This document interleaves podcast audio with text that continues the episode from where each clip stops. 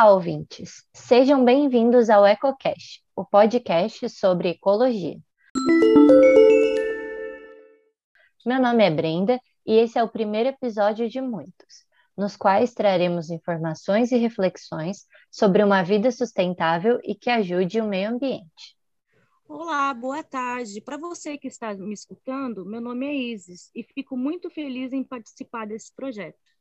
Olá, ouvintes, sou a Noeli, também participo do grupo. Somos coordenados pelos professores Newton e Gabriela, da Unidade Curricular Meio Ambiente, Sustentabilidade e Análise Social. Bem-vindos, meu nome é Bárbara e o nosso podcast abordará diversos temas relacionados ao meio ambiente, já que ele é de extrema importância para todos nós. Olá, sou o Thiago. Hoje o tema do nosso podcast será o uso de animais para testes de produtos de beleza. A realização de testes em animais para a produção de cosméticos é uma das áreas em que os animais são usados. Isso envolve a morte de milhões deles, em diferentes países, que sofrem de modos diferentes no processo. Coelhinhos, porquinhos da Índia, camundongos e ratos, geralmente são os mais utilizados para as testagens. Eles são queimados, mutilados, envenenados e intoxicados por gases. E se conseguirem sobreviver ao processo, são mortos para que seus corpos possam ser estudados. Muitos se perguntam por que isso ocorre? Os testes ocorrem principalmente porque, a cada ano, milhares de produtos novos chegam ao mercado e precisam ser testados para verificar se os componentes podem causar irritação ou alergia nos humanos. Ou seja, para testar se o novo shampoo pode irritar os olhos, substâncias são pingadas em córneas de coelhos para avaliar os resultados. Estes testes em laboratórios causam sofrimento, ferimentos e transtornos psicológicos nos animais. De acordo com uma corrente de neurocientistas, todos os mamíferos possuem substratos neurológicos que geram a consciência e comportamentos intencionais, ou seja, eles sentem dor assim como nós. É por conta da extrema importância desse assunto que nós do EcoCast decidimos trazê-lo para vocês. Se formos analisar, esse tema influencia diretamente no meio ambiente, já que os animais constituem a fauna do nosso planeta. A nossa fauna deve ser preservada a todo custo, pois ela está relacionada com a biodiversidade, e é essa biodiversidade que estabelece o equilíbrio da vida no planeta Terra. Além da importância ambiental, este tópico se relaciona também com a sustentabilidade. Devemos pensar sempre na conservação do meio ambiente, com o objetivo no desenvolvimento sustentável, pois só assim iremos garantir a sobrevivência no nosso planeta. É nosso dever dos seres humanos desenvolver meios ecológicos de viver. Por isso é tão importante refletir sobre este tema e lembrar que devemos conviver harmoniosamente com os animais. É verdade, Isis. Sem falar na relevância social deste assunto que também é muito forte. É um contexto que aparece diariamente para nós, pois usamos produtos testados em animais todos os dias e às vezes nem notamos. Então, a sociedade deve mudar esse cenário e proteger os animais desses abusos. Essas três esferas, meio ambiente, sustentabilidade e o âmbito social, se fazem presentes nos testes feitos com os animais, pois um se relaciona com o outro, mostrando para nós que esse sistema cruel deve ser impedido urgentemente.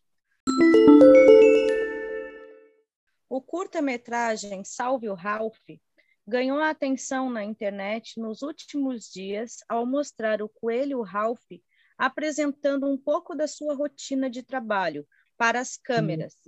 A ação faz parte da campanha global promovida pela Sociedade Humana Internacional para conscientizar e proibir os testes de cosméticos de animais. Desde que o vídeo foi ao ar, uma lista com marcas populares e que ainda testam animais foi divulgada, e com isso começou um movimento para que esses produtos não sejam mais comprados até que essas marcas tomem uma providência quanto ao assunto. Embora já seja proibido em 40 países, incluindo o Brasil, a prática ainda é regulamentada em lugares como a China onde os testes em animais são obrigatórios por lei para poderem comercializar os produtos. A indústria de cosméticos alega que precisa conferir a toxicidade dos produtos, garantir que não tenham efeitos nocivos aos homens, compreender esse direito de segurança ao consumidor. Porém, Até onde pode se utilizar uma vida para testes de cosméticos? Pois é, Bárbara, essa é uma questão ética muito debatida nos dias atuais. A Sociedade Brasileira de Ciência em Animais de Laboratório desenvolveu os princípios éticos para o uso de animais, divididos em 11 artigos. Os princípios garantem a segurança dos bichinhos e impedem os métodos cruéis e ilegais.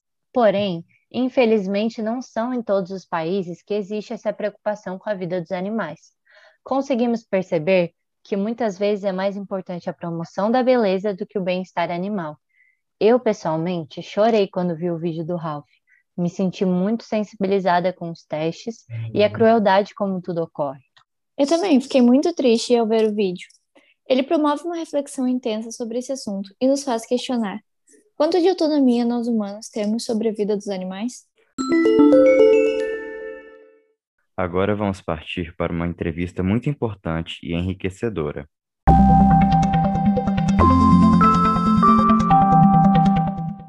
Agora, no nosso podcast, teremos uma entrevistada muito especial, uma entrevista enriquecedora e importante para o nosso tema. Gostaríamos de agradecer a nossa convidada, Ana Selma Moreira. Ela é doutoranda em ciência jurídica, professora universitária, ativista na causa animal e vice-presidente da OCISP Vita Sácio. Obrigada, Ana, por aceitar o nosso convite. Ficamos muito felizes com a sua participação. A Ana também tem uma coluna chamada Navega Animal, que aborda temas como a saúde animal, o direito dos animais, veganismo e muitos outros assuntos relevantes para a nossa sociedade. Obrigada, Ana. Eu é que agradeço a oportunidade de falar com vocês. Eu já parabenizo de antemão a equipe por trabalhar temas tão importantes, tão relevantes.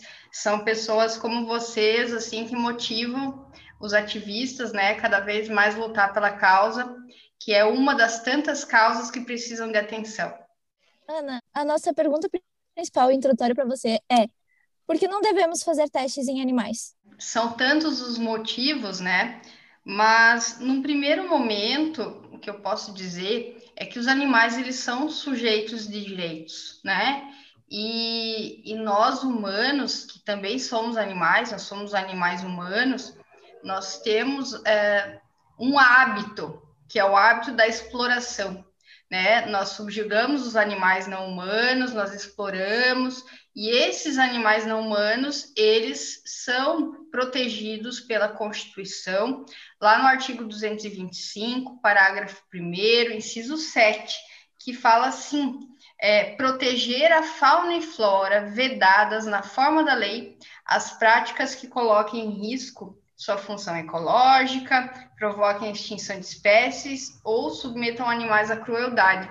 Então, os testes em animais são uma forma de crueldade. O que acontece com os animais não humanos é realmente um, um massacre. Então, muitas pessoas não querem enxergar a crueldade que existe, né? Mas ela existe. Então é uma prática cruel de violência para satisfazer a vontade humana, né? É uma forma de colocar um animal que sente dor, né? Que é senciente ao sacrifício, né? Em prol do, do capricho humano.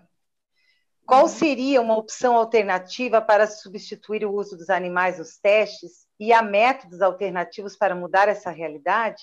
Muitos cientistas entendem da necessidade de se fazer testes ainda nos animais não humanos, mas eh, outros já são abolicionistas. Eu é, entendo que não sou da área da saúde, mas é, entendo que o abolicionismo é urgente e alguns métodos alternativos já estão sendo desenvolvidos, né? Por exemplo, a pele artificial, né, que é criada em laboratório, são a cultura dos tecidos, experimentação in vitro, né? Também algo que o humano nem pensa, né? Fazer o teste no próprio humano. Então, é algo que tem que ser levado em consideração e, e tem acontecido também com relação às vacinas que nós estamos vendo aí, né? Uh, tem a possibilidade da pesquisa bibliográfica a partir de experimentos que já aconteceram, para que a gente não repita mais os experimentos utilizando novas cobaias, né? Então, temos também a tecnologia bastante avançada, a robótica, que pode nos auxiliar. Muitos meios são possíveis. Hoje, inclusive, é, existem é, instituições de ensino de curso de medicina que não se utilizam mais, inclusive eu leciono em uma delas, que é em Brusque, que não tem cobaias no curso de medicina. Então, é um modelo, né? é um exemplo a, a outras instituições. Qual você acredita ser a maior dificuldade enfrentada pelos ativistas da causa animal? Eu penso assim que, no geral, o mais difícil para os ativistas é fazer com que as pessoas entendam a ciência animal, que é a capacidade desses animais é, sentirem, né, sentirem dor, sentirem prazer, sentem. Isso é difícil, as pessoas não conseguem entender. Tanto é difícil que as pessoas compreendem, né, que os animais estão a serviço do humano e têm uma visão é, do homem acima aos outros, às outras espécies, né? A gente chama isso de especismo, quando uma espécie é, quer se colocar acima da outra espécie. Nós somos é, humanos, da espécie dos animais não humanos, e tem, humanos, e temos os animais não humanos. Então, assim, o que eu vejo, né? As pessoas elas estão dentro dessa visão antropocêntrica, estão tomadas por um mundo de bastante consumo, que explora muito os animais, é, por um capitalismo predatório que não está nem aí para o meio ambiente, por uma ilusão plantada aos consumidores da necessidade de ter, é, também a questão do, da ostentação, né? Então, tem toda uma situação e que nega o direito dos animais. Ana, como que a sociedade pode fazer sua parte e ajudar a transformar a situação que nos encontramos? Olha, Tiago, num primeiro momento, eu acho que as pessoas uh, abrirem um pouco a, a, a, possibilidade do conhecimento, né? Uh, só o fato de se interessarem parar de apontar o dedo. Eu penso assim, já olham um ativista com maus olhos. Ah, o ativista, porque é um eco chato, porque não sei o quê, né? Vê assim dessa maneira porque é mais fácil. Assim a pessoa não precisa sair da zona de conforto. Mas a luta é de todos, a luta, né, não é só do animal não humano, é geral, tá tudo interligado é a luta dos animais não humanos, é a luta das mulheres, é a luta dos negros, é a luta dos homossexuais, é, são tantas as lutas da nossa sociedade e todas elas estão interligadas, né? Até porque, por exemplo, se a gente acabar com a natureza e, e, e com as plantas, todo mundo morre, porque é das plantas a energia para os animais não humanos, para os animais humanos, enfim, a gente precisa abrir esses horizontes. Então, você se abrir para o conhecimento, para outras possibilidades, né? Ter a sensibilidade, enxergar o outro com é, mais empatia, é, isso demanda um pouco de tempo, demanda um pouco de hum, ruptura de paradigmas, né, de esforço pessoal, de sair da zona de conforto, mas isso pode fazer muita diferença no mundo em que todos são seres interdependentes e, e que precisam é, se ajudar. Qual é a importância de defendermos os animais e os seus direitos? E como isso impacta a sociedade? A gente precisa ter mais empatia, né? Pensar mais no outro. Por que, que a gente é, ama tanto o cachorrinho, o gatinho e come o porquinho, que é um ser tão inteligente, que é a galinha, que é tão esperta, né? Vamos conhecer um pouquinho da vida dos outros animais também, o polvo, né? Os, os, uh, os botos, eles têm inteligência assim que ajudam a gente a tantas a tanta, tantos conhecimentos. Por que, que a gente tem que ficar nesse especismo que nada mais é do que a discriminação também, né? A rejeição. Você, enquanto está acariciando, tem uma figura muito ilustrativa, né? Tu acaricia o gato e tá com a faca ali direcionada ao boi né, que tu vai usar como alimento. Então, se cada um aí começar a repensar nos seus próprios hábitos, né, começar a, a, a parar de explorar os animais, é, é, buscando outras alternativas, né? Isso ajuda bastante. Ana, gostaríamos de agradecer muito por essa entrevista. Com certeza foi primordial para o nosso podcast. E a gente espera que os nossos ouvintes tenham aprendido com você tanto quanto a gente acabou de aprender. Já estamos encerrando o EcoCast de hoje. Mas antes de terminarmos, gostaríamos de deixar uma mensagem muito importante para os nossos ouvintes. É nosso dever mudar esse cenário de testagem e transformar a vida desses animais. Há diversas maneiras de fazer isso e todos conseguem ajudar. Um bom exemplo foi a publicidade em torno do vídeo Salve Ralph, que citamos anteriormente. Mesmo que o vídeo seja forte e pesado, é de extrema importância chamar a atenção para a causa através do vídeo. Diversas pessoas tiveram conhecimento de que isso acontece e puderam se sensibilizar. Além do engajamento para a causa, é muito importante para parar de consumir produtos testados em animais. Escolher produtos cruelty-free é essencial para proteger os bichinhos. Para saber as marcas que não praticam a testagem animal, nós indicamos o projeto Esperança Animal. Excellent, Bárbara. O PEA desenvolveu um site super completo, com uma lista atualizada de marcas cruelty-free. Para acessar é fácil www.pea.org.br e conferir quais empresas você pode consumir sem peso na consciência. Por fim, é necessário defender os métodos alternativos de testes, pois assim é possível testar a qualidade de um produto sem submeter animais a situações de crueldade e sofrimento. O uso de modelos computadorizados e testes in vitro são maneiras bem mais sustentáveis de comprovar a eficácia de cosméticos.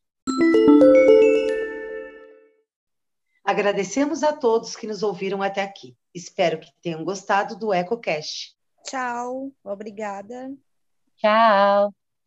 Tchau, tchau. Até.